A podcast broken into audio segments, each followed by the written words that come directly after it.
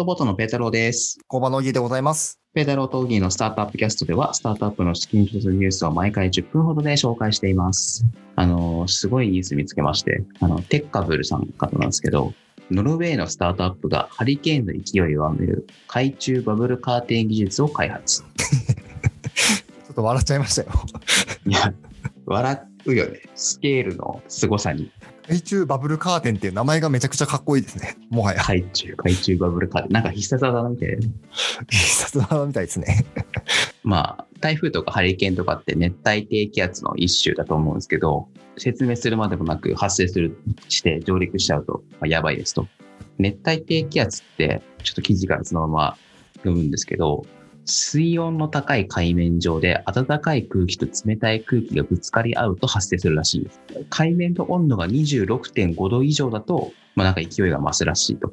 はあはあはあ。ので、まあ、だったら温度下げればいいんじゃねっていう発想なんですよね。考え方は単純ですよね。考え方単純だよね。小学生でもわかるみたいなね。で、具体的にどうしてるかっていうと、海底になんかたくさんチューブを敷くらしいんですよね。で、そのチューブから、チューブに穴が開いてるんで、まあ、空気が漏れると。まあ、下から、下の方が温度冷たいじゃないですか。えで、その下が、その下の水がどんどん上に行って、上の方の温度下がるでしょうっていう仕組みらしいんですね。まあ、それでバブルカーテンっていうらしいんですけど。で、まあちょ、まだちょっとなんだけど、あの0.5度実際にもう実証実験では下がってると。えすごいっすね。まあ、0.5度、まだあの0.5度だと足りないんで、あのこれからもっと頑張るよっていうことらしいんですけど、まあ、でも、これで台風なくなったらすごいよね。いや、すごいですね。深さ50メートルの海底からバブルカーテンを発生させ、0.5度下げるっていう、なんかロマンですよね。まあ150から200メートルで次テストするらしいです。ちょっとこれ見てみたいですね。バブルカーテンっていうのを。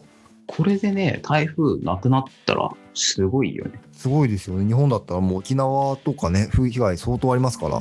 なんか太平洋中にチューブ引くわけいかないし、なんかどの辺に引くとかあるのはね、これど、確かにどのタイミングで敷くんですかね？あ沖縄の下の方、下の方とかに引くのがね、わかんないけど。いやー、確かにな。でもこれ、ね、ダムとか作るぐらいの規模ですよね、おそらく。えー、でも。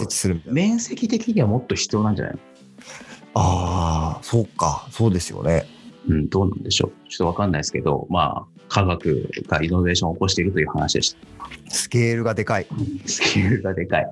はい。じゃあ、あの、そのスケールのでかさはちょっと立ておき、あの、今週のスキントラスニュースいきたいと思います。はい。1, 件目。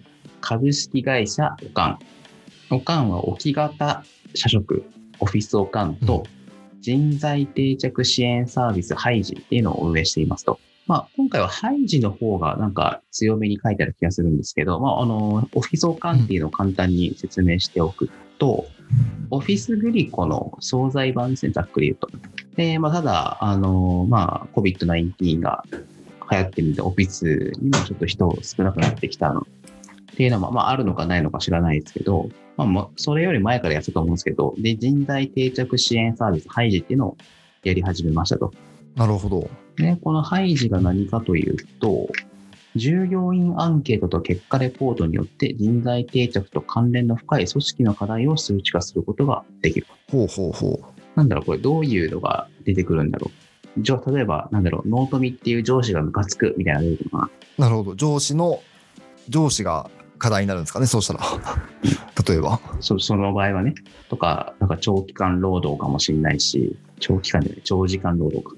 これ、オフィスオカンから始まってハイジに移っていった感じなんですかね？まあ、移ってっていうとちょっとこれあると思うんですけど、あの、両方やり始めたって感じですか、あ、でもなんか、一見関係なさそうっちゃ関係なさそうかもしれないですけれど、すごいオフィスオカンを導入するってことは、んなんかね、従業員の文中にはエンゲージメントの向上みたいなところ書いてありますけれど、そこの視点でいくと一貫するのかもしれないですよね。うん、そうですね。うん。あ、なるほど。評価とか育成の効果検証みたいなのもあると。ほうほうほう。あ組織レベルだと IT 作業設備の充実とか、働き方とか、経営の信頼度。部署レベルだと私生活の両立。あやっぱり業務量とか上司とか。あと個人レベルだと、まあ、あのメンタルヘルス、フィジカルヘルスやりたいとか。まあ、そういうのを測れるって感じかな。ああ、なるほどね。まあ、こちらがハイジっていうところで。はい、じゃあ次行きましょうか。えーコミュニティタッチツール、コミューンを提供するコミューンが、えーシリーズ A で4.5億円の調達と。これはですね、謎なんですよ。謎ですか？謎なんですよ。だコミュニティ系のサービスなのかなと思うじゃないですか。そこまで合ってるんですよ。ちょっとあのプレスリリースから、はい、そのままあの引用してみますね。コミューンは企業とユーザーをつなげるコミュニティタッチツールです。オンライン顧客接点の構築、運用を通じ、カスタマーサクセスサポートの効率化、LTV の向上、マーケティング効果の創出を実現します。うん。だからね、これセールスっぽい話なんですよ。セールスですよね。コミュニティをセールスに使うってなんか新しくないですか？確かに、あんまり聞いたことがないですよね。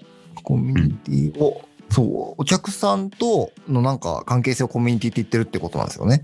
ぽいですね。もうだからコミュニティだから1対1じゃなくて、1対 N っていうか N 対 N っていうか、にしてるのがね。これちょっと前までだったらコミュニティって言葉を使ってなかったかもしれないですもんね。ひょっとすると。そうですね。うんまあ、C で使ってたコミュニティって概念を B に持ってきたなんていう VC 側の説明もありますね。なんかコミュニティはこういう風に進化していくんですかね。うん。まあ、そもそもコミュニティとは何だみたいなね、話はあるけどね。ありますね。もう、けんもう、けんけんがくがくの議論をね、してますね、コミュニティ界では。コミュニティってなんだっていう。コミュニティって何だあ、でもそれ面白いですね。確かに。C で結構、今ね、中心になってるので、それを B に持ってくるっていうのは。まあでも具体的なサービスって言われるとパッと思いつかないんですけど、うん。なんか、あ、でも、あれかな、例えばなんですけど、まあ、うまくいってるかどうかはさておき、マイクロソフトとか、で例えばワードでなんか使い方わからんみたいな、例えばなんだろうな、太字の仕方がわかんないって言って、ワードええ太字みたいなさ、検索すると、たまになんかマイクロソフトのページに移って、なんかユーザーが答えてくれてるみたいなのありません？ありますね。あります、ああれります。あれだと思うんですよね。はあはあはあ。ああいう感じ。あれが、あれはなんか質問、あの、ゆ他のユーザーの質問に回答してるみたいな感じだと思うんですけど、なんか、なんだろうな、こういうふうにかあの機能をつけてく付け加えてほしいとか、かリクエストがあったりとかしてるんじゃないかな。とかでもありますもんね、そういうの。そうですね。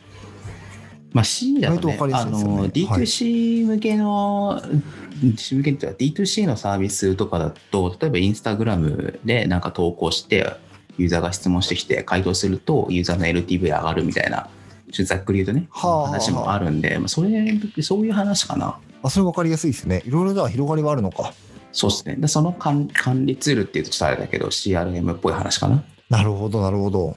ていうところです。次行きましょう。次は、えー株式会社ステップデイズ。動物病院と飼い主を結ぶペット手帳が、えーシリーズ A で2億円の資金調達。